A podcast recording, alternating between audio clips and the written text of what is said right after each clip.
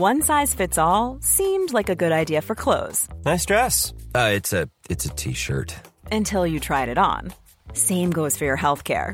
That's why United Healthcare offers a variety of flexible, budget friendly coverage for medical, vision, dental, and more. So, whether you're between jobs, coming off a parent's plan, or even missed open enrollment, you can find the plan that fits you best. Find out more about United Healthcare coverage at uh1.com. That's uh1.com. Le mot historique est souvent galvaudé, mais aujourd'hui, il ne l'est pas, car c'est véritablement un moment d'histoire que nous vivons en direct sur CNews avec les obsèques de la reine Elisabeth. Un événement qui va marquer le siècle. Sa vie a épousé ce siècle et en ce jour si particulier. C'est l'album de sa vie et donc du siècle que l'on feuillette. Les funérailles du siècle, c'est ainsi que ces obsèques sont d'ores et déjà qualifiées. Nous allons aussi vivre un moment très singulier, avec beaucoup de liturgie, de rituels, de spiritualité, de sacré autour de cette cérémonie autour plus largement de la monarchie. Pour en parler, je dirais que nous sommes entourés de grands conteurs, Marc Monand, Jean Descartes, Philippe Delorme, Jérôme Caron, Benoît Vaillot. Et tout d'abord, messieurs, en regardant ces images avec euh, tous nos téléspectateurs, on imagine aussi le monde entier qui a le regard braqué sur ces images, Jean Descartes, c'est la permanence, c'est une forme de survivance aussi qui s'écrit sous nos yeux. Oui, et c'est très logique dans la mesure où on se souvient que pour son sacre et son couronnement, le 2 juin 1953, la reine avait voulu que la cérémonie soit télévisée alors que la télévision était assez balbutiement. Churchill, son premier Premier ministre, était contre. Elle ne l'a pas fait par euh, vantardise ou besoin de s'exposer. Non, c'était pour que les gens habitant dans les endroits les plus reculés du Royaume-Uni et du Commonwealth, qui étaient évidemment pas atteint encore par la télévision, il y avait de temps en temps dans un pub un appareil avec un petit écran et un film diffusé en noir et blanc, que tous ces gens puissent avoir l'impression d'être invités à l'abbaye de Westminster. Et euh, moi, je me souviens, j'ai vu ce film très jeune avec mes parents dans un cinéma à Paris, à l'Olympia. Et en fait, ce jour-là, Elisabeth II est devenue la reine de l'image et elle l'est restée. On va alterner les prises de parole et le silence qui en dit long en regardant ce moment de recueillement et d'émotion en l'écoutant aussi. C'est le silence qui résonne.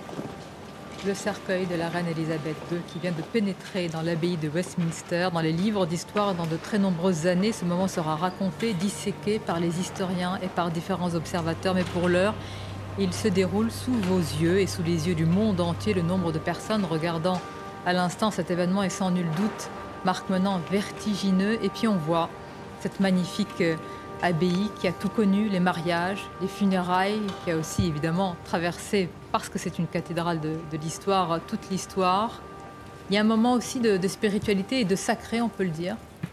Dieu est mon droit, c'est écrit, c'est la devise de la couronne, c'est sur chaque passeport des Britanniques.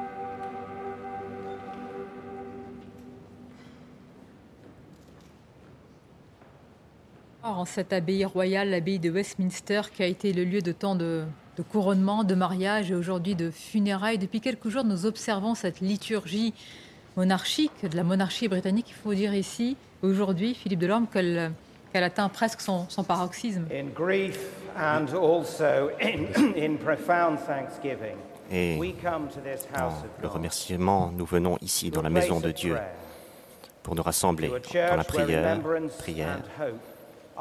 dans l'Église, où l'espoir est un devoir sacré. Ici, où les- la reine Élisabeth II a été couronnée, nous nous sommes rassemblés dans la nation, loss, dans le monde entier pour euh, nous remémorer, service, sa mémoire, son service infaillible et pour la confier à la grande merci de Dieu. With gratitude, we remember her toute la gratitude que nous, commitment to a high calling over so avons, many nous years remémorons as Queen and head of the Commonwealth. sa mémoire, elle qui était reine du Commonwealth. Avec admiration, her nous nous rappelons duty son sens du devoir et son dévouement envers son peuple. Avec gratitude, nous prions Dieu pour son exemple de foi chrétienne et de dévouement. Avec affection, nous nous rappelons de son amour vis-à-vis dear. sa famille et ses causes qu'elle tenait chères. Maintenant, en silence, rappelons-nous des raisons, qui nous amènent ici. les prières pour tous les membres de sa famille et confions la reine God. Aux soins de Dieu puis- Tout-Puissant.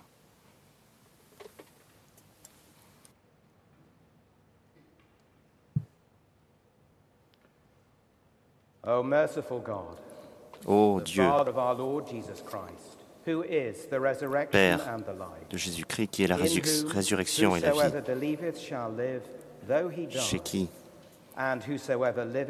personne qui, même s'il meurt, vivra et quiconque vit et croit en moi ne mourra jamais. Qui nous a appris par Saint Paul de ne as pas nous excuser, de toujours trouver espoir. Nous implorons notre Père de nous sortir des ténèbres du péché et nous amener dans la lumière. Lorsque nous quitterons cette vie, nous our pourrons trouver refuge auprès de lui. Et lors de la résurrection, le dernier jour, nous pourrons trouver pronounce confort dans cette vue. et il dira, venez enfants de mon Père, recevez le, prépa- le royaume qui a été préparé pour vous. Et le début du monde. Nous vous demandons, ô Père, par Jésus-Christ, notre médiateur et notre Rédempteur. Amen.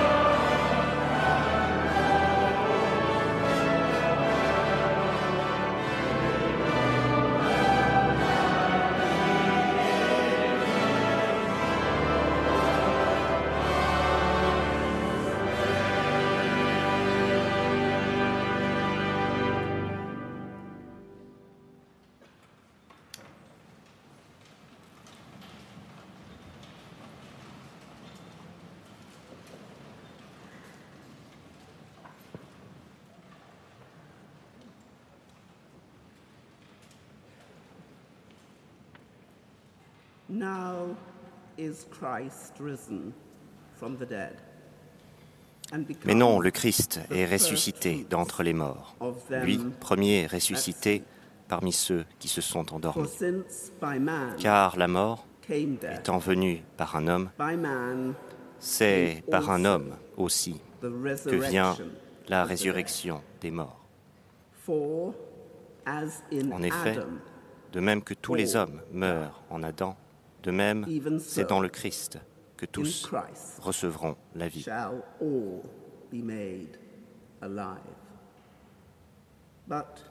Mais chacun order. son rang. En premier. Le Christ, Et ensuite, lors du retour du Christ, ceux qui lui appartiennent. Alors. Tout sera achevé. Quand le Christ remettra le pouvoir royal à Dieu son Père, après avoir anéanti parmi les êtres célestes toute principauté, toute souveraineté et puissance, car c'est lui qui doit régner jusqu'au jour où. Dieu aura mis sous ses pieds tous ses ennemis. Et le dernier ennemi qui sera anéanti, c'est la mort. Il faut, en effet, que cet être périssable que nous sommes revête ce qui est impérissable. Il faut que cet être mortel revête l'immortalité. Et quand cet être périssable aura revêtu ce qui est impérissable, quand cet être mortel aura revêtu l'immortalité, alors se réalisera la parole de l'Écriture. La mort a été engloutie dans la victoire. Ô mort, où? Est ta victoire Ô mort, où est ton aiguillon? L'aiguillon de la mort, c'est le péché. Ce qui donne force au péché, c'est la loi. Rendons grâce à Dieu qui nous donne la victoire par notre Seigneur Jésus-Christ. Ainsi, mes frères bien-aimés, soyez fermes, soyez inébranlables. Prenez une part toujours plus active à l'œuvre du Seigneur, car vous savez que dans le Seigneur, la in peine que vous vous donnez n'est pas en vain. Thanks be to God. Parole du Seigneur.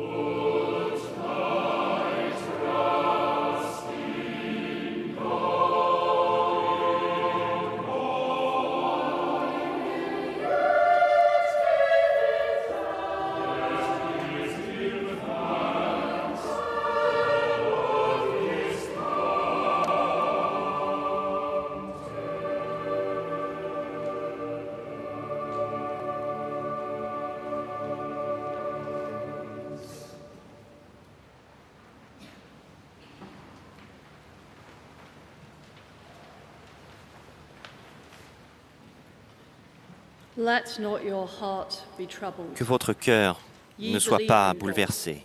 Vous croyez en Dieu, croyez aussi en moi.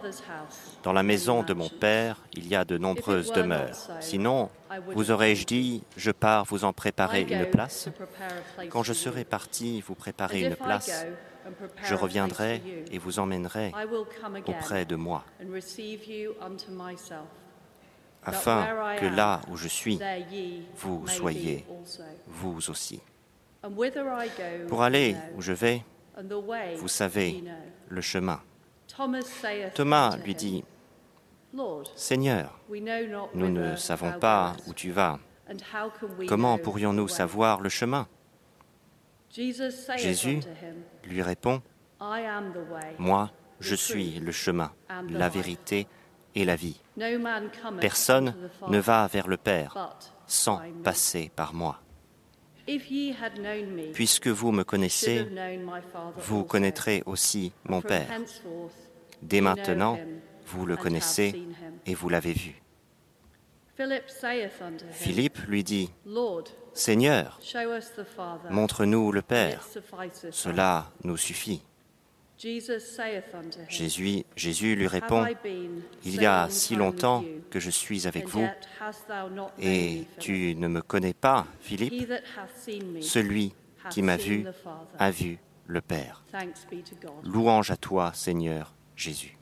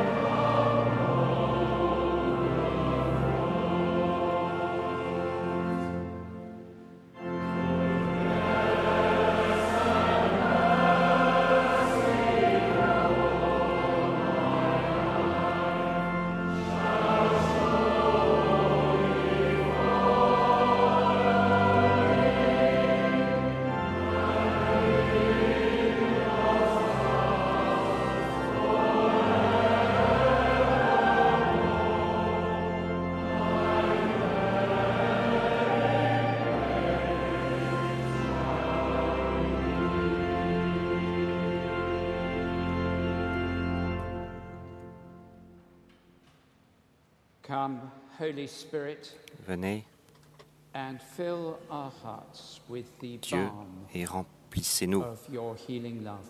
de votre, Amen. de notre, de votre euh, amour. Amen.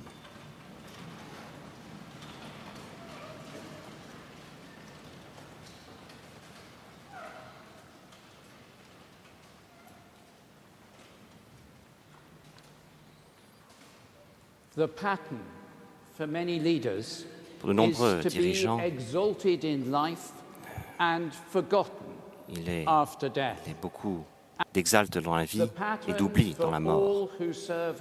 Pour tous ceux qui servent Dieu, famous or obscure, connus ou non, respectés ou ignorés, is that death is the door to glory. eh bien, eux vivent la mort comme une porte vers la gloire. Sa Majesté a dit éminemment 21st birthday broadcast that lors de son whole 21e life anniversaire que sa vie entière sera, ser- se- servira la nation. Cette promesse rare a été tenue entièrement. Très peu de dirigeants reçoivent un tel amour que nous avons constaté. Jésus, qui dans nos lectures ne dit pas à ses disciples comment le suivre, mais qui suivre, dit Je suis le chemin, la vérité et la vie. Feu, Majesté la Reine a donné un exemple, pas par sa position, par ses ambitions, mais par la personne qu'elle suivait. Je connais, je sais que Sa Majesté partage la même foi en. Jésus-Christ que sa mère, le même euh, sens du devoir que sa mère. In 1953, En the 1953, Queen began la reine a commencé son couronnement avec une prière en silence, juste ici. Son allégeance à Dieu was given before any person gave été allegiance to her. placée avant toute allégeance. Son service à tant de personnes dans cette the nation Commonwealth and le the Commonwealth world et le monde entier her ses fondements dans Jésus-Christ, himself, Dieu lui-même, who said qui that dit he came not to qu'il est venu non pas pour être servi, mais pour servir et pour donner sa vie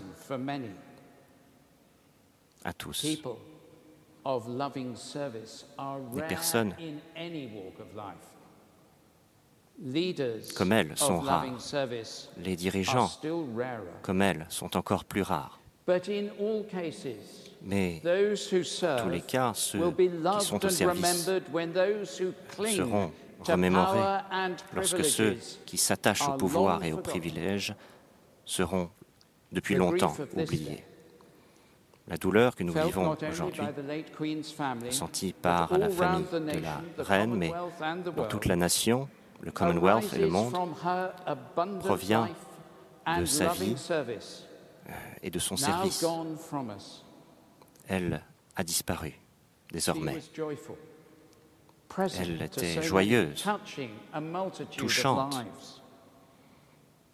And we pray today Et nous prions aujourd'hui particulièrement pour toute sa famille qui sont en deuil, les membres de sa famille qui sont en deuil, including so many families round the world notamment, et notamment les familles qui elles-mêmes ont perdu des membres de leur famille. Mais doing cette famille, in portent leur deuil sous les lumières du monde entier. Que Dieu puisse leur apporter consolation, life. puissent se remémo- remémorer les joyeux moments, lockdown les annonces de la reine durant We la will Covid meet again. Words finissaient par Nous nous retrouverons. Des mots d'espoir, des mots d'espoir d'une chanson connue. L'espoir chrétien veut dire que l'on attend quelque chose qui n'est pas encore venu. Le Christ qui est revenu des morts et qui nous offre la vie à nous tous, une vie abondante maintenant et une vie auprès de Dieu dans l'éternité.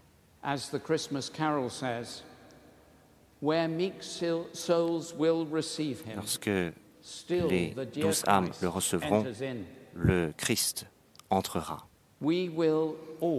Nous ferons tous face au jugement miséricordieux de Dieu.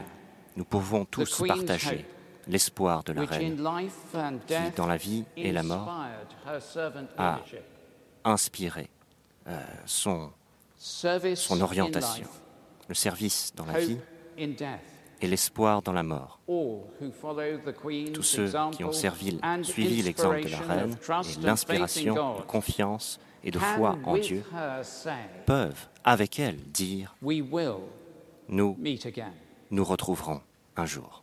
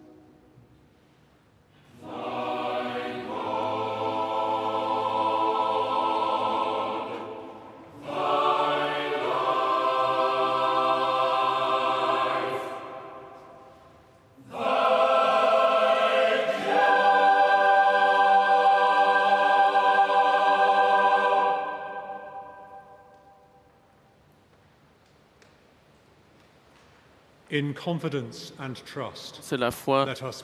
Nous prions le Père.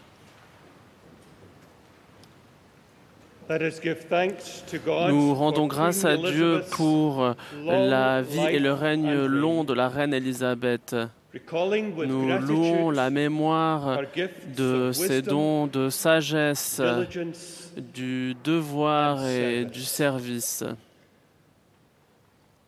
Mon Dieu, de qui vient tout ce qui est juste et bon, Accepte nos louanges pour les dons du cœur et de l'esprit que tu as accordés à ta fille Élisabeth et qu'elle nous a montré dans ses paroles et ses actions. Et fais que nous puissions avoir la grâce de vivre conformément à ta volonté que nous cherchions le bien chez les autres et que nous restions des servants fidèles jusqu'à la fin de nos vies. Par Jésus-Christ, notre Seigneur. Amen.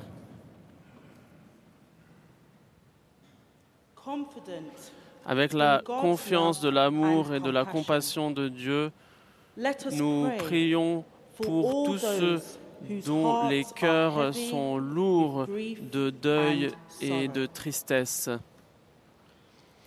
Dieu Tout-Puissant, Mère de toutes les miséricordes et pourvoyeur de toutes les consolations, accorde ta grâce, nous t'implorons, à ceux qui sont en deuil, qu'ils puissent s'en remettre à toi qu'ils puissent connaître la consolation de ton amour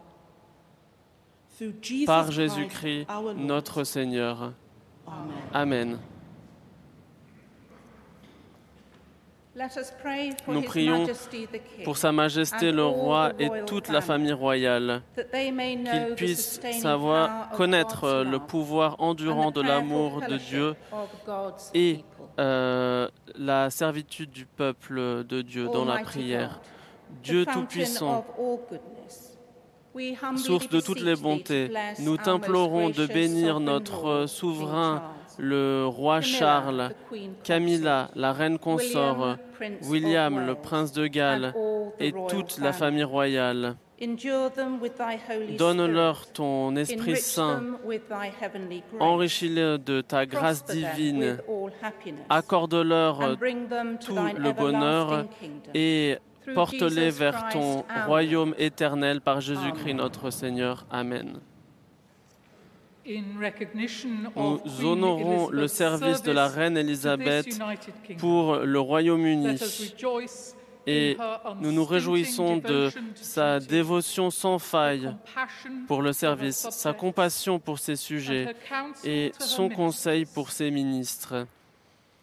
Et nous prions pour que continue la santé et la prospérité de cette nation. Dieu Tout-Puissant, dont la volonté est que tes enfants te servent en se servant les uns les autres. Accorde ton amour, nous t'implorons à cette nation. Accorde à ses citoyens la grâce de travailler ensemble avec des cœurs honnêtes et fidèles en, portant, en se portant soin les uns pour le bien de tous. Et qu'en cherchant ton royaume et sa justice, ils aient tout ce dont ils ont besoin pour leur quotidien et le bien commun. Par Jésus-Christ notre Seigneur. Amen. Nous rendons grâce pour euh, l'engagement de la reine Elisabeth au Commonwealth tout au long de son règne, pour son service et son dévouement à ses peuples et pour les liens riches d'unité et de soutien mutuel qu'elle a entretenus. Ô Dieu Tout-Puissant et éternel, entends notre prière pour le Commonwealth et accorde les instructions de ta sagesse. Inspire ceux qui sont au pouvoir, qu'ils puissent promouvoir la justice et le bien commun. Donne à tous ses citoyens l'esprit de l'honneur et du respect mutuel et accorde-nous la grâce de chercher la justice et la paix en l'honneur de ton nom. Amen. Nous rendons grâce à Dieu pour la foi de la reine Élisabeth dont elle a hérité par son baptême, son baptême, sa confirmation et qu'elle a réaffirmé à son couronnement pour son dévouement continu à l'Évangile, pour son service ferme en tant que gouverneur suprême de l'Église d'Angleterre. Seigneur, nous te prions de maintenir euh, ta maison, l'Église, dans la sainteté continue, que par ta protection, elle puisse être libérée de toutes les adversités et euh, qu'elle puisse te servir, te servir dans toutes les bonnes œuvres pour la gloire de ton nom, par Jésus-Christ notre Seigneur. Amen.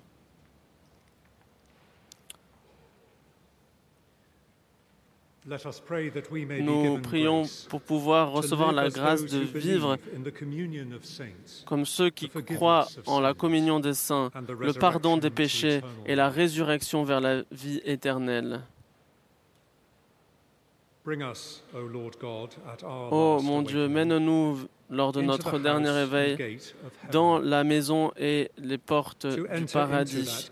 que nous entrions par ces portes et restions dans cette maison où il n'y aura ni obscurité, ni éblouissement, mais une lumière égale, ni bruit, ni silence, mais une musique égale, ni peur, ni espoir, mais un sentiment égal, ni fin, ni début, mais une éternité égale, habité par ta gloire et ton royaume, un monde sans fin.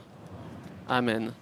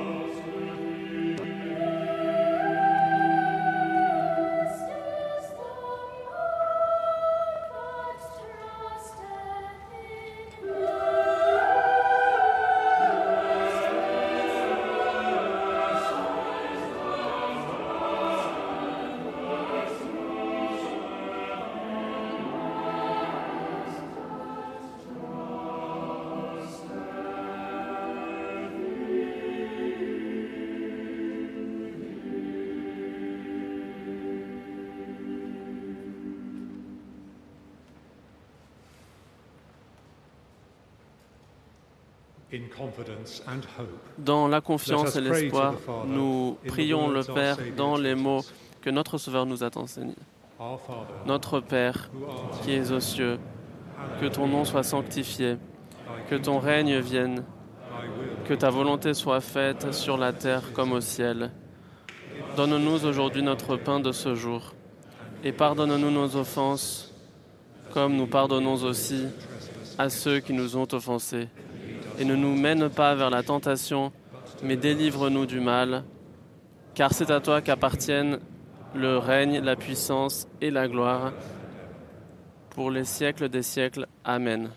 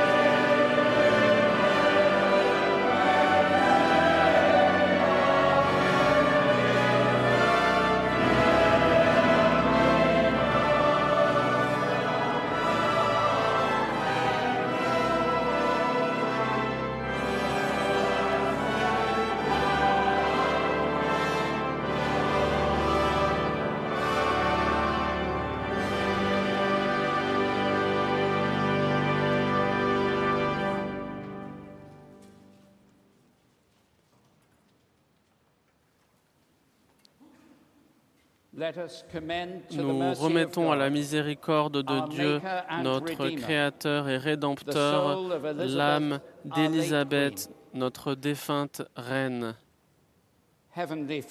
Notre Père Saint, Roi des rois, Seigneur et Créateur de la vie, qui par ta grâce dans la création a formé l'humanité à ton image et dans ton amour, tu nous offres la vie éternelle en Jésus-Christ. En clamant les promesses de ton Fils béni, nous te remettons l'âme d'Élisabeth, notre sœur qui nous a quittés, à ta miséricorde dans l'espoir certain de la résurrection vers la vie éternelle, lorsque le Christ sera le tout dans tout, lui qui est mort et qui est ressuscité pour nous sauver et qui vit et règne avec toi et l'Esprit Saint dans la gloire des siècles des siècles. Amen. Va, âme chrétienne, quitte ce monde au nom de Dieu le Père Tout-Puissant qui t'a créé, au nom de Jésus-Christ, Fils du Dieu vivant, qui a souffert pour toi, au nom de l'Esprit Saint qui t'a été donné et t'a béni dans la communion avec tous les saints bénis et aidés par les anges, les archanges, les armées de la milice céleste, que ce jour soit en paix pour toi et que ta demeure soit la sainte Jérusalem. Amen.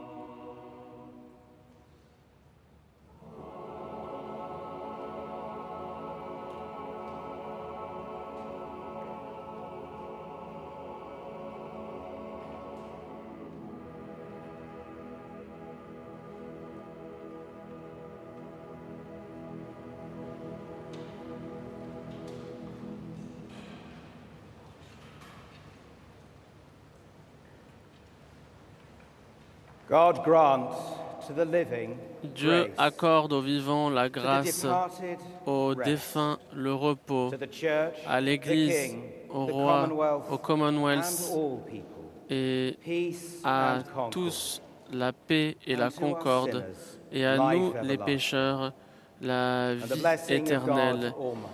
Et que la bénédiction de Dieu Tout-Puissant, le Père, le Fils et l'Esprit Saint soit avec vous et reste avec vous pour les siècles des siècles. Amen.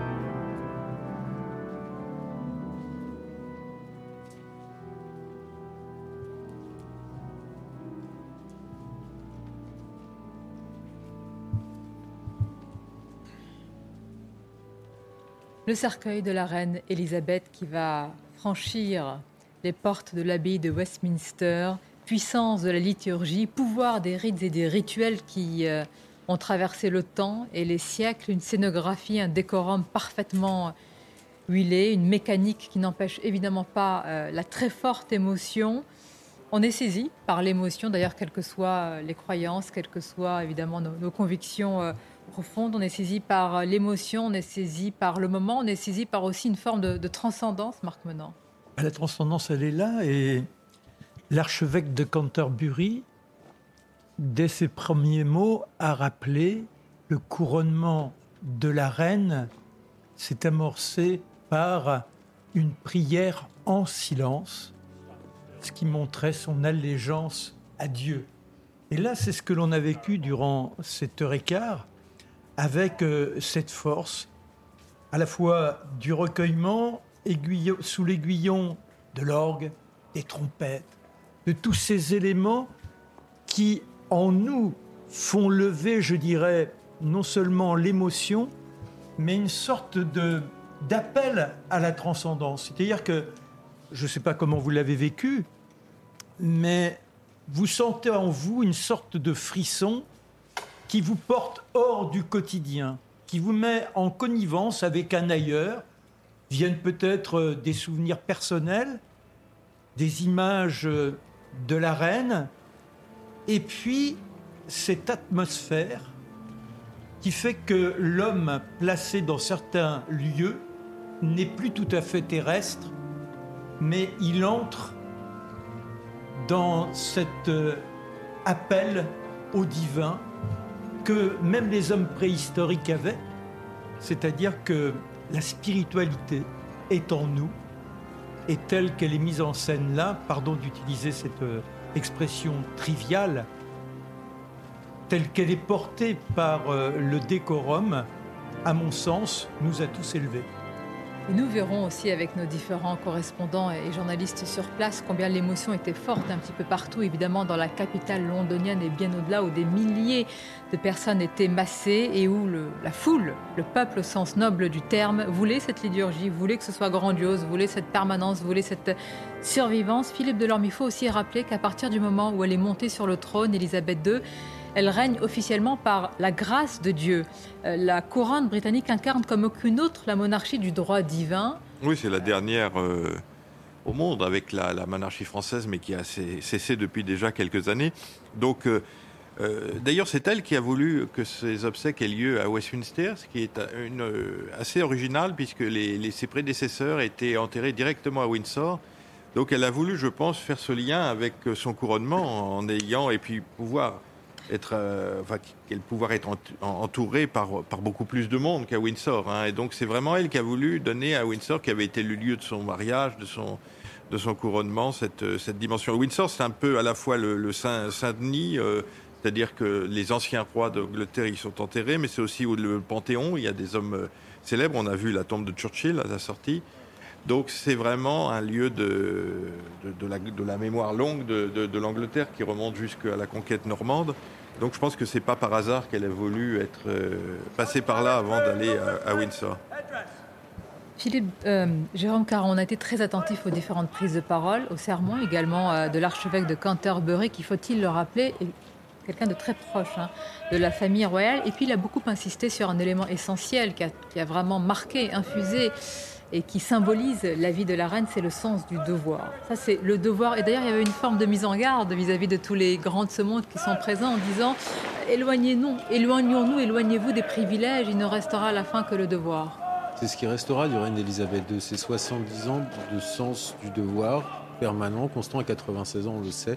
Elle a reçu trois jours avant euh, son 15e Premier ministre, ce qui donne, euh, les chiffres parlent de sa longévité, bien évidemment. C'est c'est assez fascinant en fait qu'une nation et qu'une partie du monde s'arrête pour rendre hommage à ce sens du devoir. Il y a peu de gens aujourd'hui qui peuvent se targuer d'avoir 70 ans au service de leur peuple. Elle, c'est le cas, avec des réussites, certainement des échecs, mais il, reste quand même, il restera quand même une trace très forte de ce sens du devoir, de ce sens de la dévotion à la couronne, à la nation et à Dieu. Benoît Vaillot, c'est vrai que c'est quelque chose qui est, quand on feuillette l'album de la vie de, la reine, il y a une forme de, on peut le dire, de décence, véritablement d'attachement presque, euh, j'allais dire, très brut au sens du devoir, euh, à la fois dans sa vie affective, à la fois dans son attachement au pays et, à la couronne. C'est ce qui la marque aussi? C'est le mot devoir, sens du devoir, selon vous? De, Devoir sans doute, mais c'est tout ce qu'on lui demande. Et peut-être la seule chose qu'on lui demande, et peut-être la, chose la plus dure qu'on lui demande, et elle a suivi effectivement ce sens du devoir, elle a, elle a su imprimer une marque très forte, bien sûr, hein, avec un règne aussi long, mais euh, cette marque, elle s'inscrit aussi dans, dans une dynastie et dans un temps très long, et en cela, elle est, pardon, un serviteur de la nation britannique parmi d'autres. C'est ça qu'il faut dire aussi. Et cette cérémonie était très intéressante pour l'historien, car là, on est au, cœur de ce qu'appelle Ernst Kantorowicz euh, les deux corps du roi, où on a euh, Charles III qui suit le cercueil euh, d'Élisabeth II avec la couronne sur le cercueil, et on voit cette, cette continuité, c'est-à-dire la couronne, elle est là, elle bouge pas et on passe d'un serviteur à un autre. Et on est donc au cœur d'une cérémonie à la fois religieuse mais éminemment politique où il y a une continuité du pouvoir qui est mise en scène de façon spectaculaire éminemment politique, on pourrait même dire éminemment géopolitique, hein, parce qu'on analysera quand même la scénographie, parce qu'à travers la présence des grands de ce monde, on voit bien le basculement, hein, l'Occident, etc.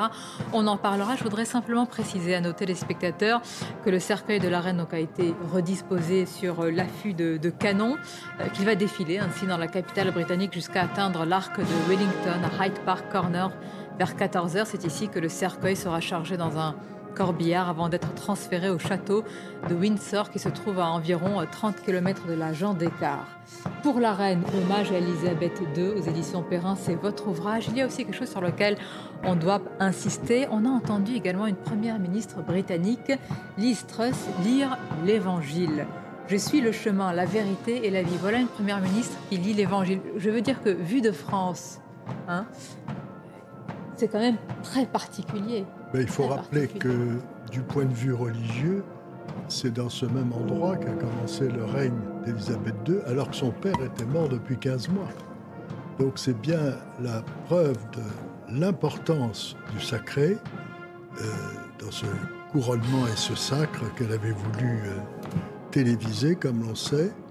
Et il ne faut pas oublier que le souverain est le personnage, la personnalité religieuse la plus importante, en fait, du, royaume, euh, évidemment en concertation avec l'archevêque de Canterbury, entre autres, les doyens respectifs, par exemple le doyen de Westminster, mais en fait, le, le maître, si je puis dire, dans ce domaine, c'est le souverain, qui est roi par la grâce de Dieu.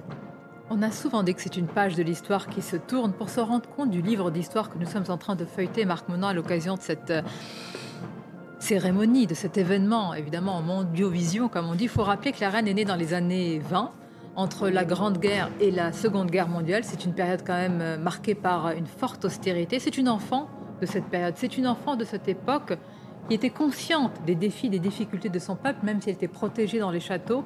C'est en cela où elle a le sens du devoir la conscience des défis du monde. Bien, c'est vrai qu'on pourrait imaginer la petite fille presque à l'écart de ces vicissitudes. 1926, il va y avoir après euh, la, grande crise financière, un monde qui commence à connaître les prémices du nazisme. Bon, elle est un peu protégée, mais à 13 ans à 13 ans, en 1940, là, elle est projetée dans le drame. Et ce qui est extraordinaire, c'est que, bien qu'ayant eu cette éducation, sans jamais le moindre contact avec d'autres enfants, elle est avec sa petite sœur, Margaret, les gouvernantes, à l'abri dans une sorte de cocon. Et soudain, elle découvre l'horreur humaine, à savoir la barbarie qui est aux portes du royaume, les bombes les, alarmes qui projettent les gens aux abris, et puis l'austérité. Il n'y a plus de lumière à Buckingham, il n'y a plus qu'une seule ampoule. Elle est aussi celle qui fait attention aux officiers et soldats qui, de temps en temps, partagent la table avec elle. Et puis, moi, j'avoue que c'est l'une des choses qui me touche le plus, ce discours quand elle a 13 ans, 1940, où elle s'adresse aux enfants de son âge et elle leur dit Ayons confiance en l'avenir. Non, nous ne vous laisserons pas tomber. Nous sommes ensemble, nous sommes avec vous et Dieu nous sauvera. Donc encore, toujours... À quel âge, Marc Menant Elle a 13 ans. Et ce discours, elle le tient avec sa petite sœur à ses côtés, au micro de la BBC. Bien sûr, ce n'est pas elle qui a rédigé l'ensemble, mais d'après ce que les historiens disent, elle a eu quand même quelques petites retouches personnelles. Mais le plus fort, quand on écoute le discours, c'est la sincérité du ton. Ce n'est pas une enfant qui lit, c'est une enfant qui est investie.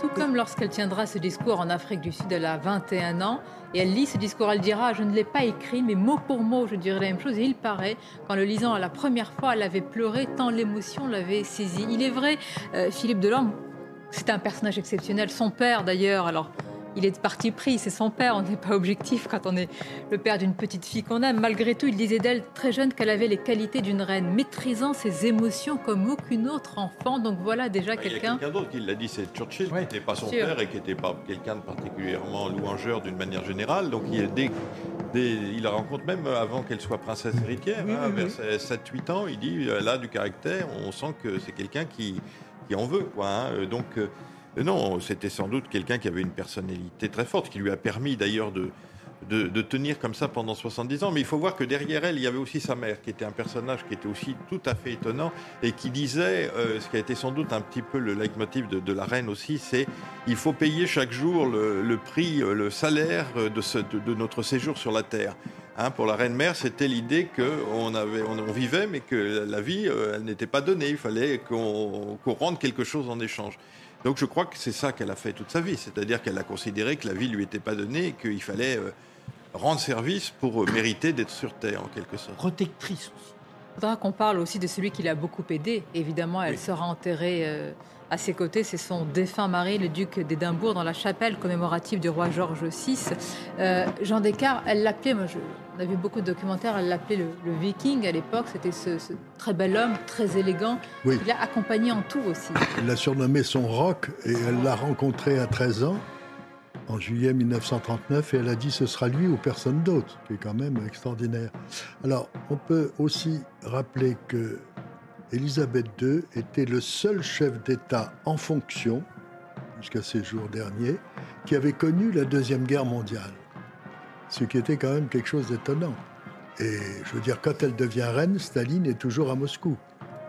Et en plus, elle a connu, comme on vient de le redire, deux crises économiques et sociales, la crise des années 30 et, outre la guerre, les bombardements, euh, la euh, etc., Coventry, enfin tout ce qu'on sait, la crise euh, de la reconstruction des années 50, encore les restrictions. Et quand euh, déjà elle a voulu se marier avec Philippe, pour l'épouser en 1947, elle a dû demander à des amis des coupons de tissu pour sa robe. Donc c'est une femme qui a été élevée dans un cadre prestigieux, mais avec des restrictions, avec un sens de l'économie, et on comprenait très bien pourquoi elle disait en riant, quand je quitte une pièce où je ne reviendrai pas, j'éteins la lumière. Regardez ces visages euh, je ne dirais pas fermés, mais en tous les cas, on voit bien qu'ils sont saisis par, l'émotion au passage du cercueil de la reine, ce cercueil qui est disposé sur euh, l'affût de canon. Il défile dans la capitale britannique. Il atteindra précisément l'arc de Wellington à Hyde Park Corner vers 14h. Euh, Je voudrais citer cette phrase. Maintiendrez-vous autant que le permettra votre pouvoir les lois de Dieu et la vraie profession de l'Évangile et la religion reformée protestante établie par la loi au Royaume-Uni. Maintiendrez-vous et protégerez-vous de façon inviolable l'assise de l'Église d'Angleterre, sa doctrine, son culte, sa discipline et son gouvernement tel qu'établi par la loi en Angleterre Avec ces mots presque oppressants, l'archevêque de Canterbury, à l'époque, c'était Geoffroy Fisher, s'adresse à une jeune femme, imaginez-vous, elle a 27 ans à l'époque, revêtue d'une robe euh, de soie blanche, c'était Elisabeth, et celle-ci répond d'une voix ferme Tout cela, je le promets. Se levant et montant à l'autel pour y poser la main droite sur les évangiles, puis s'agenouillant, elle déclare Toutes ces promesses, je les tiendrai et garderai, que Dieu me soit en aide. Et aujourd'hui, on voit la continuité avec l'archevêque euh, de Canterbury, qui est aujourd'hui. Euh, euh, son nom, je vais là-bas. Ah oui, c'est Justin Welby qui dit ben voilà, la promesse a été tenue. C'est incroyable. Des tant d'années séparent euh, finalement cette question et la réponse a été donnée aujourd'hui à sa mort.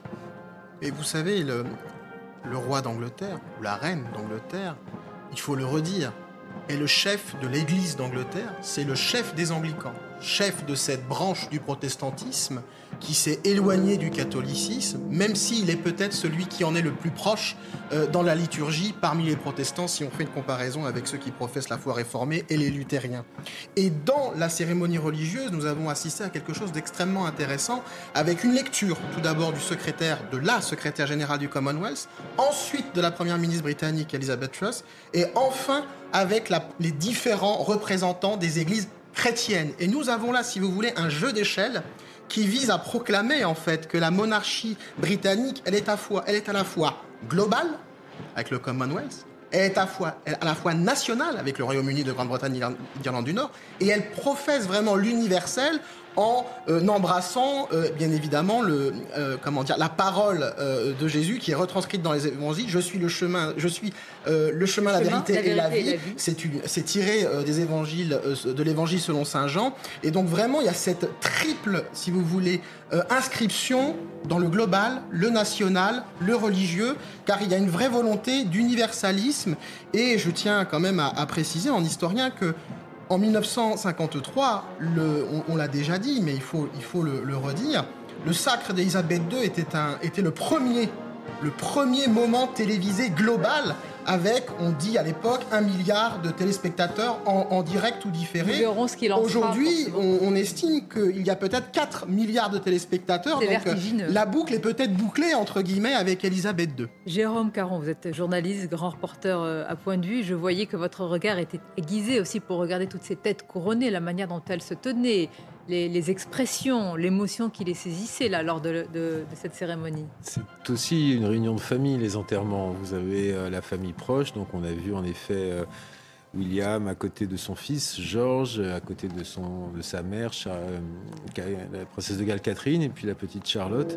Ça, c'est le premier rang, c'est la succession, c'est le futur de la monarchie britannique. De l'autre côté, vous aviez le présent de la monarchie britannique avec Charles, la reine consort Camilla, la princesse Anne, euh, Sir Tim Lauren, son époux, et le, prince Andrew. Et puis on a vu en effet distinguer quelques têtes couronnées. On a vu Albert de Monaco, le roi euh, William Alexander des Pays-Bas, Juan Carlos et euh, souverain émérite aux côtés de la reine Sophie d'Espagne et Sophie de Grèce. Donc ça, ça fait extrêmement longtemps qu'on ne les avait pas vus parce que le roi Juan Carlos est en exil à Abu Dhabi. C'est toujours un grand moment. Moi, je suis frappé. En, écoutant ce que vous disiez, j'étais frappé par euh, l'importance des mentors chez Elisabeth II. Il y avait Winston Churchill, il y avait son père également, George VI. Pour revenir sur son sens du devoir et son sens du sacrifice, elle a vu son père tout au long de la guerre porter un uniforme militaire, euh, tirer, un, mettre un, trait sur les baignoires pour éviter qu'on utilise trop d'eau. Et euh, pour, beaucoup, elle se serait tuée. Voilà, il se serait tué à la tâche. La pression. son oncle est mort aussi. L'oncle d'Elisabeth II est mort pendant la Seconde Guerre mondiale. Ma fierté et ma joie, disait Georges VI. Ma fierté pour Elisabeth II, ma joie pour la princesse Margaret. C'est aussi une histoire de famille. Et euh, on a remarqué des visages extrêmement tristes, comme celui du souverain Charles III, comme celui euh, de la princesse Anne également, et puis les petits-enfants directs, le prince William, prince de Galles, qui a eu vraiment un visage assez marqué, et le prince Harry aussi, côté de son épouse Meghan, très digne, euh, mais qui semblait extrêmement affectée par ce moment. Euh, oh, Allez-y. Non, je voulais dire simplement que euh, on voit bien que ce sont des caméras de la BBC parce qu'on a vu beaucoup les, les chefs d'État royaux, la famille royale d'Angleterre. On n'a pas vu du tout ni ni le président euh, Biden, ni le président Macron, etc. Donc c'est vrai que, et ce que disait euh, Jérôme, euh, il a tout à fait raison, c'était une, réunion de famille, mais même au-delà des, des, réunions, il y avait, j'ai vu hier, Alexandre de Yougoslavie qui est né à Londres, il y avait Siméon II de Bulgarie, qui est le seul d'ailleurs chef d'État de la Seconde Guerre mondiale, mais il n'est plus en exercice. Donc c'est vrai, c'est euh, c'est vraiment et qui était un cousin très proche puisque c'est un Saxe-Cobourg comme euh, comme la comme la reine. Donc euh, il y avait au-delà de voilà des, chefs d'État en exercice aussi cette famille très large de tous ces princes d'Europe, le Gotha hein, comme on dit, les Hanovre, etc. Donc tout, tout le monde était là. Harald de Norvège qui est cousin issu de Germain de la reine. Harald de Norvège aussi, voilà. Deux, observations, si vous le permettez. Le premier Premier ministre d'Elisabeth II est évidemment Churchill. Il était né en 1874. Elisabeth Cross est née en 1975. Vous voyez la traversée que ça donne. Deuxièmement, le souverain ne doit pas faire de commentaires sur ses premiers ministres vivants ou décédés. Elisabeth II a fait en 1965 une exception pour Churchill en le qualifiant d'un mot absolument délicieux. Il était divertissant. C'est le moins qu'on puisse dire. Et, ils avaient une il y avait une fascination réciproque entre ces deux Oui, parce qu'il l'avait vue toute petite, il l'imaginait toute petite, et elle était tellement sérieuse que souvent il était en retard dans l'étude des documents d'État, tandis que Elisabeth, consciencieuse, avait, été très proche de son père, en fait. Oui. Admiration réciproque aussi. Hein. son père et elle, évidemment. Et, rappelons que Winston Churchill est le dernier en date à avoir bénéficié des funérailles d'État auxquelles nous assistons. Euh, c'est un privilège extrêmement euh, particulier puisqu'il est réservé aux souverains ou aux personnalités ayant rang de souverain quelque part. Et elle avait beaucoup insisté auprès du gouvernement. Absolument. La, reine mère n'avait pas eu cette. Euh, la, reine. Solennelle. La reine mère a eu droit aux funérailles cérémoniales. Ça veut dire que ces funérailles d'État sont les, sont les premières depuis celles de Winston oui, en, 1965. Et dans l'ordre protocolaire, elles sont vraiment au sommet. Vous ne pouvez pas, trouver Alors, la, question qui vient, Marc, maintenant, c'est et après Une fois qu'on vit cela, à ce moment, d'ailleurs, on le vit tous, on voit bien qu'on est saisi D'ailleurs, par l'émotion, par le moment, vous avez dit transcendance, chacun à notre manière, de manière intime, universelle, on se demande, ce sont les derniers moments aussi exceptionnels et grandioses que l'on peut vivre. Qui aujourd'hui pourrait avoir non, un tel mais personne ne peut incarner la royauté comme elle, de par également cette traversée de l'histoire. Voilà. C'est-à-dire que plusieurs éléments se conjuguent. Si vous n'avez pas une époque où les drames sont presque omniprésents, votre personnalité, aussi flamboyante soit-elle, restera tison, mais elle ne flambera pas, ce qui été son cas. Gardons quand même à l'esprit ce côté Dieu, Dieu est mon droit. C'est-à-dire que nous autres républicains, nous avons malheureusement ou, ou heureusement complètement rompu avec cette notion. C'est là où la reine ou le roi maintenant ne sont pas tout à fait des êtres comme les autres. Ils assurent une continuité, mais cette continuité ne pourrait pas être celle d'une lignée. Il faut qu'il y ait cette inscription dans un, adoubement céleste. Et pour répondre à votre question, moi je dis et maintenant Eh bien, et maintenant, c'est cette image, la couronne, le sceptre, l'orbe, et cela va échoir au souverain Charles III et par conséquent, il incarne à son tour cette immanence et cette, prolongation. On est dans un continuum. Continuum qui est aussi porté quelque part par ce peuple britannique qui est en demande hein, euh, de, transcendance, de permanence, de survivance. Euh, Vincent Fandez est aux côtés justement euh, eh bien, de, citoyens, tout simplement, de sujets maintenant de, du roi et non plus de, de la reine. Euh, Vincent, est-ce que vous pouvez nous décrire justement ce moment qui a été ainsi vécu par, par le peuple britannique? Oui, alors en, un mot, après je vais, je vais donner la parole hein, à cette, euh, ces deux familles franco, euh, franco-britanniques. C'était euh, un silence assourdissant, un silence de plomb depuis le début de la cérémonie, alors qu'on était assez loin de Westminster Abbey au final. On était vraiment dans la rue qui mène, dans Parliament Street, c'est la rue qui mène à Buckingham Palace. Et ce silence assourdissant pendant la cérémonie, parce qu'il y avait des haut-parleurs qui diffusaient justement la cérémonie qui était décrite également ici en, direct. Et on a vu vraiment les, les Britanniques tous tête baissée pour ce moment de recueillement tous ensemble. vraiment un moment, un moment poignant. On va donner maintenant euh, la parole aux premiers concernés. Euh, j'allais dire, je vous présente Laura, Sienna, Georgia et Nicolas, il fallait, que, il fallait bien que, je, que, que, j'y arrive pas forcément. Euh, on va demander à Laura, peut-être pour, pour commencer, qu'avez-vous pensé de ce moment de recueillement? Moi, ce qui m'a frappé, c'est un moment de recueillement où tous les Britanniques, tous ensemble, eh bien, se sont recueillis cet après-midi. c'était vraiment, vraiment incroyable. Je voulais être ici pour être, faire partie de ce moment historique, national, enfin mondial. je suis vraiment content que je suis euh, ici, mais euh, je ne savais pas comment j'allais sentir. je me sens vraiment... Euh, enfin, mon cœur bat maintenant, mon cœur bat je sais pas, la, musique traditionnelle, les, les, uniformes impeccables militaires, euh, euh, tous les personnels militaires si resplendants, c'est vraiment impressif. Nicolas, euh, quel est le sentiment qui, qui prédomine? C'est la fierté, l'émotion? Qu'est-ce que c'est maintenant, là maintenant? Je suis fière d'être anglaise, d'être britannique. Je ne l'aurais pas manqué pour un moment. C'était une femme magnifique. Je suis un peu émouvant, vraiment. Tout le monde ici sont superbes, voilà. Alors qu'on va peut-être vous faire vivre, justement, pardonnez-moi Nicolas, on va peut-être vous faire vivre peut-être les applaudissements nourris de la foule parce que ça y est, la procession vient de se terminer. Là, on se trouve au niveau de, Parliament Street et euh, voilà, ça, c'est symbolique un petit peu de l'ambiance très conviviale, très familiale, unie ici euh, qu'il y avait ici sur, Parliament Street. On va peut-être demander aux plus jeunes désormais une seule question, ce qu'elles ont pensé de cette, de cette procession. Euh, Sienna, what did you think of, uh, of this uh, procession? Qu'est-ce que Sienna en a pensé? Um, it was, it was nice. Yeah. Was nice. Yes, yeah. Georgia. I just think it's a really beautiful atmosphere to be a part of, and the Queen was like everybody's grandma, so just the way uh, she affected everyone was really lovely. Voilà ce que, que nous ont dit euh, Sienna et Georgia, c'est que c'était un moment incroyable à vivre. Et c'est d'ailleurs ce que nous disent à peu près tous les Britanniques depuis euh, qu'on est arrivé ici la semaine dernière, c'est que eh bien, euh, la, reine Elisabeth II, c'était la grand-mère eh bien, des Britanniques. C'est effectivement ce qu'ils ce nous ont dit. Merci beaucoup. Thank you very much. Voilà un petit peu pour l'atmosphère ici, Sonia.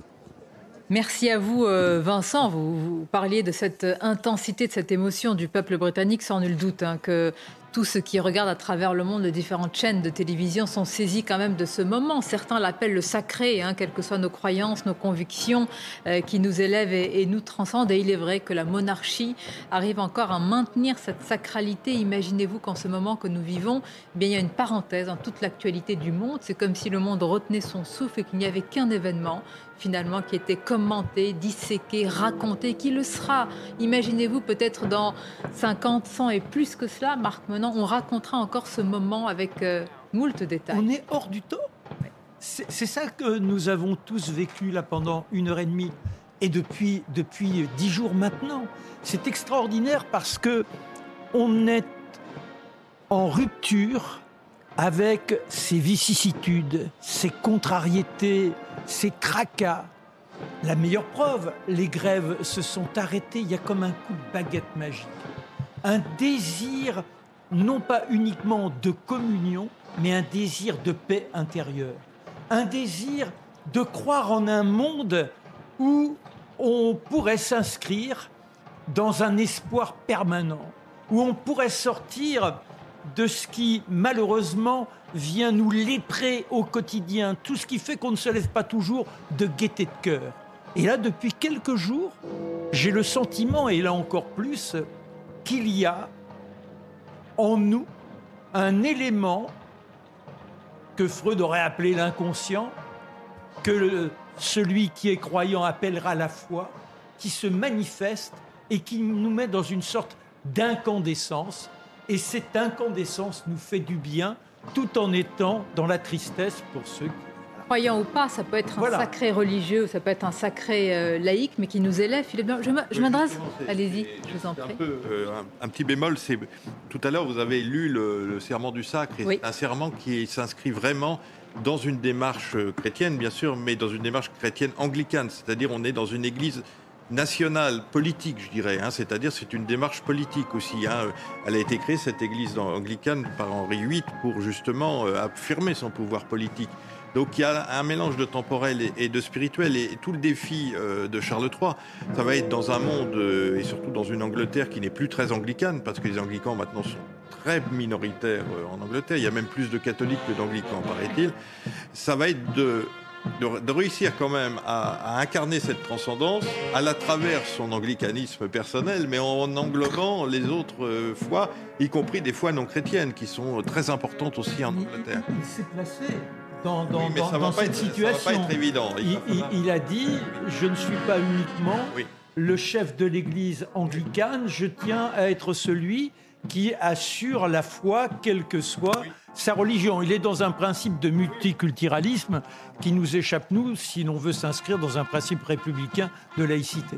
Je rappelle simplement en regardant ces images que nous suivons la procession euh, du cercueil de la reine Elisabeth qui euh, défile dans la capitale britannique et atteint l'arc de Wellington Hyde Park.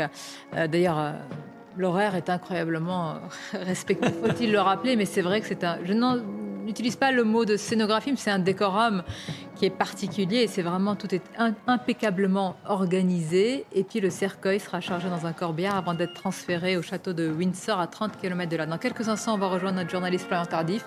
Mais tout d'abord, Benoît Vaillot voulait ajouter quelque chose. Oui, vous dites décorum et vous n'osez pas parler de scénographie. On peut parler de scénographie car ce moment exceptionnel est construit, il est organisé de longue date d'ailleurs. Il y a une tradition, il y a des protocoles qui sont, qui sont bien connus en Grande-Bretagne. Il y a une dimension spectaculaire aussi qui faut quand même souligner. Les couleurs des uniformes, les moustaches, les plumets. On n'a pas voisé les rues de Londres. C'est très important aussi cette dimension euh, spectaculaire car c'est ce qui suscite l'adhésion des foules, c'est ce qui suscite le consentement aussi au lien hein, entre le souverain et, le politique et, et, la population. Mais je tiens à dire que c'est organisé. Ça ne veut pas dire que c'est artificiel. Attention, mais c'est une, une, scénographie, une organisation qu'on peut aussi retrouver dans d'autres euh, euh, régimes. Par exemple, en Corée du Nord, à la mort euh, du président de la Corée du Nord, comparaison on a, de vos paraisons, on a une scénographie qui n'est pas si différente avec ses codes. Qui essaie de s'inspirer de ce principe. Non, mais elle peut utiliser, effectivement, aussi bien la musique que le spectacle peut être utilisé pour le bien. Vous savez ce que ça m'inspire Jérôme Caron, je me demande si on est dans la tête de nos dirigeants éminemment républicains qui vivent cela, comme Emmanuel Macron a pu le vivre dans l'enceinte de l'abbaye de Westminster, qu'est-ce qu'ils doivent penser en voyant tout ce sacre, cette sacralité? Je pense que personne ne peut n'est pas saisi de cela. Je me demande comment euh, un président de la République française peut Quand on entend ceux qui attachent au pouvoir et aux privilèges seront oubliés. Et, là, l'archevêque visait ah, les gens du pouvoir, c'est incroyable. oui, beaucoup se sont sentis visés. Je ne me permettrai pas de me mettre à la place des dirigeants et de ce qu'ils pensent, mais, euh, mais ou, alors, ou alors de manière totalement ironique, je dirais euh, seulement 5 ans en fait. C'est-à-dire que la problématique, c'est que vous êtes face à, en effet, les deux corps du roi, le pouvoir temporel, le pouvoir spirituel la monarchie, euh, l'émanescence de la monarchie, comme le disait Marc Monin, est quelque chose qui transcende les, siècles depuis maintenant très longtemps. Ce qui me fascine, moi, c'est qu'aujourd'hui, en 2022, en dehors du fait qu'on assiste à une page d'histoire euh, mondiale qui se tourne, le monde ne sera plus le même. Il y a eu le décès de Victoria a marqué euh, le début d'une nouvelle ère industrielle, d'une nouvelle technologie. Euh, on, a changé de monde. Et là, quelque part, avec la disparition d'Elisabeth II, nous sommes aussi également en train de changer de monde. On le voit, les technologies ont énormément évolué en dix ans. C'est vraiment, elle était témoin d'un monde qui aujourd'hui se retrouva dans les livres d'histoire. Mais la, la monarchie a ceci d'extraordinaire que d'abord elle réunit, elle perdure et elle, et, elle traverse tous les défis. on avait l'impression d'être au Moyen Âge dans cette abbaye. Enfin, on avait l'impression que rien n'avait changé. On avait l'impression de vivre. Mais d'une incroyable modernité également. en, dehors des costumes, on avait l'impression de vivre quelque chose. Mais il y a, vous avez raison, il y a la mais il y a les mots qu'on utilise qui aussi peuvent être imbibés de sacralité et de permanence. Quand elle dit nous nous, nous, nous, retrouvons, ça m'a fait penser, pardonnez-moi de la comparaison, mais avec la phrase d'un célèbre président français qui avait parlé des, forces de, l'esprit, je veux dire. Euh, alors, moi, elle m'a fait penser. Mitterrand, évidemment. Elle m'a fait penser au fait que, d'après mon souvenir, c'est ce qu'elle disait dans son dernier discours ou dans les discours euh, pendant la, pandémie, où, elle, expliquait régulièrement que nous nous retrouverons, c'est, soyons unis. c'est là où ça dépasse. C'est pour revenir sur ce que pensent euh, les, dirigeants, ils ne peuvent être que dépassés par cette stature qui, en effet, est, totalement neutre et englobe tout le monde. Pourquoi, je terminerai là-dessus, pourquoi le, souverain britannique ne donne jamais une interview Parce que lorsque vous donnez une interview, vous êtes fatalement, quelqu'un sera fatalement pas d'accord avec vous. Et à partir de ce moment-là, vous ne représentez plus tout le monde. Et donc, c'est l'une des grandes raisons pour lesquelles il y a un silence et une neutralité absolue. C'est l'idée de représenter tous les Britanniques, quelles que soient leurs pensées, leurs idées, leurs réflexions et leurs choix. Et puis. Part de mystère. Et puis un, dirigeant euh, républicain, euh, il a passé sa vie à essayer de se mettre à cette place-là, alors qu'elle, elle a passé sa vie finalement, enfin, on l'y a mis, mais elle l'a vraiment pas choisi et elle a fait ce qu'il fallait pour que ça soit le mieux possible. Mais elle, n'a a surtout pas cherché à, s'y mettre en tout cas. En plus, elle ne devait pas être. Rappeler aussi euh, l'extraordinaire faculté d'adaptation de la reine en conjuguant à la fois la tradition, en la modernisant dans ce qu'il fallait faire, les réceptions à Buckingham, etc. Et puis cette ouverture sur l'évolution, par exemple, des années 60, le Swinging London, quand Marie Quant raccourcit les jupes, quand les Beatles chantent qu'elle décore chevalier de l'Empire britannique. C'est-à-dire que c'est une femme qui est tout à fait dans son temps, tout en incarnant la tradition. Je trouve ça formidable. Et quelle force aussi lorsqu'elle découvre que certains de ses proches collaborateurs, dont un est le directeur des collections royales de peinture et de dessin, Anthony Blunt, euh, était en fait un agent de Moscou alors qu'il avait été du côté de son père, le roi George VI, contre l'Allemagne, et donc en plus formé à Cambridge, hein, comme Burgess, Kim Philby, etc. Donc, et elle ne bouge pas, mais vous imaginez quand même la révélation de ce que c'est. Je dis bien, l'œil de Moscou était à Londres. Florian, oui. Ce qui, est, intéressant dans toute cette procession, c'est ça me rappelle la phrase de Benjamin Disraeli, Premier ministre de la Reine Victoria, qui lui disait Majesté, pour être cru, il faut être vu. Oui. Et, là, on est vraiment là-dedans, en fait. Il y a une part de mystère, mais ils arrivent à, garder une part de mystère tout en montrant. Et, d'ailleurs, Jérôme, c'est ce qu'a fait aussi euh, Charles III. Tout de suite, là, pendant il a été vu, il est allé, il fallait qu'il soit vu. C'est indispensable. Et ceux qui l'ont vu, ce sont évidemment, euh, eh bien, d'abord les Britanniques, Florian Tardif, depuis une dizaine de jours, un peu plus. Vous vivez, j'allais dire, au rythme de la capitale londonienne et pas seulement, et vous vivez donc à l'heure de l'émotion qui a saisi les Britanniques. Est-ce que vous pouvez nous la, nous la raconter, nous l'appréhender? Oui, euh, c'est important. Je me permets de, rebondir sur ce qui était dit euh, à l'instant sur votre plateau, euh, ces propos de, la reine. I have to, be seen, to be believed. J'ai besoin d'être vu pour que l'on estime que, j'existe, c'est également le, sentiment qui a été euh, partagé euh, par de nombreux Britanniques avec lesquels nous avons pu euh, échanger depuis notre arrivée ici suite au décès de la reine. C'était il y a un peu plus de dix jours. Beaucoup de Britanniques nous expliquaient qu'ils n'y croyaient pas, que bien évidemment ils avaient entendu ces premières informations émanant de, de Buckingham Palace qui expliquaient que la reine ne se sentait pas bien dans un premier temps avant d'annoncer ce jeudi soir la mort d'Elisabeth II et pendant de nombreux jours ces Britanniques n'y ont pas cru jusqu'au moment où ils ont pu apercevoir le cercueil de la reine euh, pour la toute première fois. C'est pour cela qu'il y a eu autant de monde lors de la procession qui a ramené euh, ici le cercueil de la reine euh, d'Édimbourg jusqu'à Londres, puis jusqu'à Buckingham Palace, puis jusqu'à Westminster et qui est en train en ce moment même de conduire le cercueil de la reine de l'abbaye de Westminster où se sont tenues les funérailles ce matin jusqu'à jusqu'à l'arche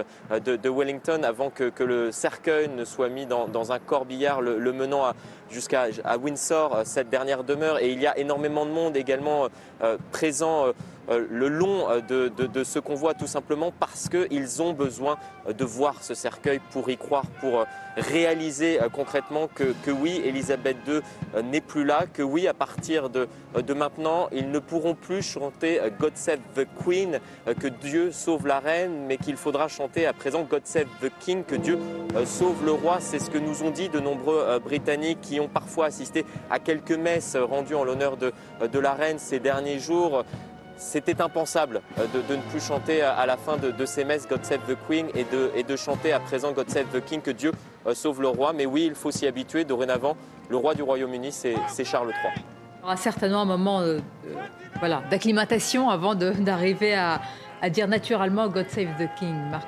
Doucement, au pas des soldats, elle glisse vers cette arche de Wellington et puis après, ce sera le corbillard pour rejoindre qui? Pour rejoindre Philippe. C'est important parce que depuis tout à l'heure, nous évoquons la transcendance, mais elle n'aurait sans doute pas tenu sans Philippe. Et nous avons évoqué ce qui s'est passé euh, au début de sa jeune existence quand elle prend la parole à la BBC. Mais après, durant la guerre, elle est là, elle devient la marraine de Philippe. Elle lui écrit au quotidien, pratiquement au quotidien. Elle attend des nouvelles, elle tremble pour lui, il se distingue. Et quand il se retrouve qu'en 1946, eh bien tout de suite, elle demande à son père de pouvoir convoler, de pouvoir, enfin d'abord les fiançailles, et le roi est plutôt réticent. Il se méfiait, hein, parce que pour lui, sa famille, c'était nous quatre, c'est ainsi qu'il l'a Voilà, oui, oui. Vous voyez une cinquième personne arriver. Limbourg était extrêmement bien titré, mais il n'avait pas un sou. Voilà. Et puis il était. Et puis Jérôme, on se posait des questions sur sa famille. Où étaient ses parents Il avait deux sœurs qui étaient mariées à des, à des Allemands. Des Il était lui-même d'origine allemande, d'une certaine manière. On l'appelait le 1, hein, qui était le. Mais, mais en revanche, quand même, quand même, il y avait une tendresse pour lui parce que c'était le pauvre petit gamin qui n'avait pas une, qui n'avait pas, petit, euh. non mais qui n'avait pas une cellule, une cellule familiale bien Non, établie, oui. et il passait d'une famille à l'autre avec sa petite valise et son petit Le costume. SDF du Gotha, je dirais, euh, c'est qui, un- qui ne savait jamais où il allait Voilà. euh, résider. Et c'est pour ça, j'anticipe, qu'il a été tellement attaché au Britannia, le yacht, en disant c'est la seule maison que nous avons. Est-ce que c'est vrai? Il paraît qu'à un moment, il signait SDF euh, ou sans résidence fixe. Oui C'est- Il l'a dit, a- il l'a oralement, dit. est-ce qu'il signait? Je ne sais pas, mais il, le disait. De, de part et de personne. per- euh, Oui, oui. ça, hein, Bon. Mais il a apporté. euh, Il était ballotté entre ses sœurs, il ne savait pas où il allait, etc. Ça Cette enfance, en même temps, il a été extrêmement. C'était le seul enfant parmi ses sœurs, donc il a été regardé comme un dieu. Il était beau comme un dieu grec, véritablement. Et ça l'a rend- ça l'a endurci énormément. Et c'est cette capacité d'en- d'encaisser, en fait, de, de survivre dans l'adversité, tout en connaissant parfaitement les codes royaux et une beauté ravageuse qui a fait qu'elle est tombée follement amoureuse de, de, de- de- de ce jeune garçon, avec l'appui, bien évidemment, de Lord Mountbatten qui a toujours. Voilà, de euh, ses deux oncles Mountbatten qui l'ont quand même euh, soutenu, qui était sa, vraie, sa vraie famille. quand même. Mais c'est vrai que c'est le seul personnage qui pouvait, devant lequel elle était une femme euh, normale, je dirais. Vous savez, dans la, dans la Rome antique, lorsque l'empereur défilait, il y avait toujours un type derrière qui lui disait Souviens-toi que tu n'es pas un dieu, que tu n'es qu'un homme, etc. Lui, c'était finalement celui qui sur- susurrait au- à l'oreille de la reine euh, Souviens-toi que tu es aussi une femme. avec- Oui, Voilà. qui Avec lui ma, ma- ma belle saucisse. il, il avait beaucoup d'humour parce que moi, il m'avait dit euh, N'oubliez pas que je suis le champion mondial de l'inauguration des plaques commémoratives. Il y a aussi, je voudrais qu'on insiste sur cela, parce qu'on on a vu des images exceptionnelles tout à l'heure à l'intérieur de la- l'abbaye de Westminster, avec ces, ces prises, ces caméras euh, Oui. euh, placées en haut. C'était quand même euh, saisissant. Parlons aussi de ces lieux, parce que à, à travers la couronne aussi, les lieux incarnent la, la monarchie. Benoît Vaillot, l'abbaye de Westminster, c'est l'abbaye royale par excellence. Oui, l'abbaye de Westminster, c'est une nécropole royale. Si vous voulez, pour nous Français, ce serait une sorte de fusion entre Saint-Denis pour la monarchie, mais aussi le Panthéon, car il y a au- à, à Westminster non seulement les souverains britanniques, mais il y a aussi les grandes personnalités comme Winston Churchill, Benjamin Disraeli, les, les- les grands ministres, mais Newton, aussi Ah oui. les grands scientifiques, les grands auteurs, les pères de la langue Certains disent anglaise. même que euh, Napoléon, il s'est caché euh, le véritable Et, ainsi, ainsi que les explorateurs qui, qui sont partis de Grande-Bretagne à la conquête du monde à l'époque coloniale. Donc on a aussi une dimension nationale, toujours, religieuse évidemment, l'abbaye de Westminster, mais aussi une dimension impériale, une dimension globale. Et il faut bien insister sur cette triple dimension euh, de ce rite d'aujourd'hui qui est à la fois religieux, politique nationale et politique internationale. Bon, parlons-en. Je vous ai dit tout à l'heure, c'était aussi des funérailles éminemment géopolitiques. Il y a les présents, on les a cités. Il y a le président américain, le président français. Il y a des absents. Évidemment, le président russe, euh, Vladimir Poutine, en pleine guerre. On dirait qu'il y a, dans cette abbaye de Westminster, on voyait déjà le basculement géopolitique du monde, Marc Menon, avec ceux qui étaient absents. Parce que ça aurait permis probablement des discussions diplomatiques dans les coulisses. bon. Est-ce que, est que les discussions sont encore euh, à l'ordre du jour C'est trop tôt, enfin ça Ouais. fait six, six Ouais. mois qu'on les attend. Mais... C'est- grand- le grand choc, c'est de dire tout de même ce qui a été dit, mais de prendre conscience, on ne verra plus la reine, qui, à qui sa mère, la reine mère que j'ai connue et qui était très drôle en racontant comment Hitler et Staline avaient essayé de la tuer et n'y étaient évidemment pas arrivés. je veux dire, on ne verra plus ce personnage. On est vraiment là dans une autre époque, ce personnage qui avait été immortalisé médiatiquement par ce film de télévision de son sacre et son couronnement. Voilà, et, toutes les photos qui ont suivi. Regardez euh, ces images, il y a évidemment ce décorum, cette scénographie, il y a toute la famille royale. Et c'est vrai, Jérôme, il y a aussi d'autres funérailles qui nous viennent à l'esprit. On ne peut pas en ce jour aussi ne pas parler de Lady Di quand même. Tout à l'heure, en voyant les images de Harry furtivement et de William marcher comme ça, je suis revenu, c'était un flashback en arrière. C'est un flashback à, 25 ans d'écart euh, sur, sur une semaine d'émotion totale en fait. Ce qui est fascinant, c'est que sur deux, parcours totalement différents, deux images totalement différentes, deux, deux, émotions totalement différentes. Lady Di avait une forme d'icône de modernité, de, de, jeunesse. Alors il y a, y a, ses, admirateurs et les gens qui, qui trouvent qu'elle bon, qu a, a, moins de raison d'être admirée, mais toujours est-il que voilà, on est sur deux modèles différents, mais ils sont tous les deux issus de la monarchie britannique. Et ils ont arrêté le monde tous les deux pendant sept jours, une grande partie du monde. Mais qui se ça qui est fascinant des Lady Di dans, dans un siècle ou deux, oh. je très peu de monde. Et à la différence, je suis pas si sûr. À la différence, nous, aujourd'hui, nous assistons là à des funérailles d'État. C'est quand même une icône. Hein. Lady Di, c'était des funérailles cérémonielles qui avaient d'ailleurs été accordées in extremis, pour un petit peu sauver la face euh, de la part de la monarchie britannique, mais ce n'était pas des funérailles d'État. Et c'est important aussi cette, cette distinction parce que dans l'ordre protocolaire, bien évidemment, euh, la reine Elisabeth II, euh, quand même, a le droit à des honneurs bien plus grands euh, que la princesse Diana. Ça va de soi. On va continuer à vivre ce moment, cette procession sur notre antenne. Restez. Merci, messieurs. Nous avons vécu, nous continuons à vivre. Le mot n'est pas galvaudé, je le disais. Il y a parler de moments historiques. Pour une fois, on peut le dire. Il s'adapte parfaitement euh, à l'événement, à l'époque, euh, évidemment à cette scénographie. Bonne continuité. Vous regardez cela sur CNews en direct. Merci à vous.